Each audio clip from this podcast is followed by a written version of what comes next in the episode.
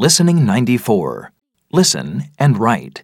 Sing Shipwrecked on an Island.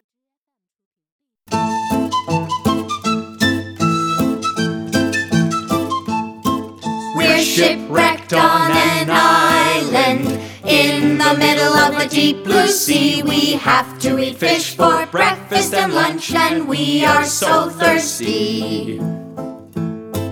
We went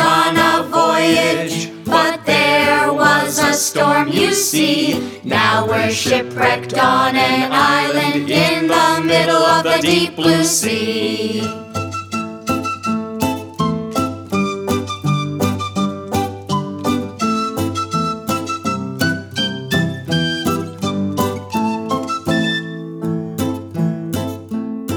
We're shipwrecked on an island in the middle of the deep blue sea. We sleep in a shelter that's made of leaves at the top of a very tall tree.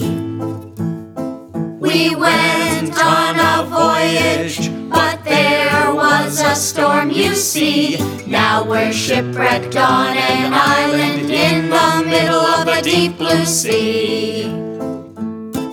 We're shipwrecked on an island in the middle of the deep blue sea. But we've made a boat that we think will float, and soon we could be free.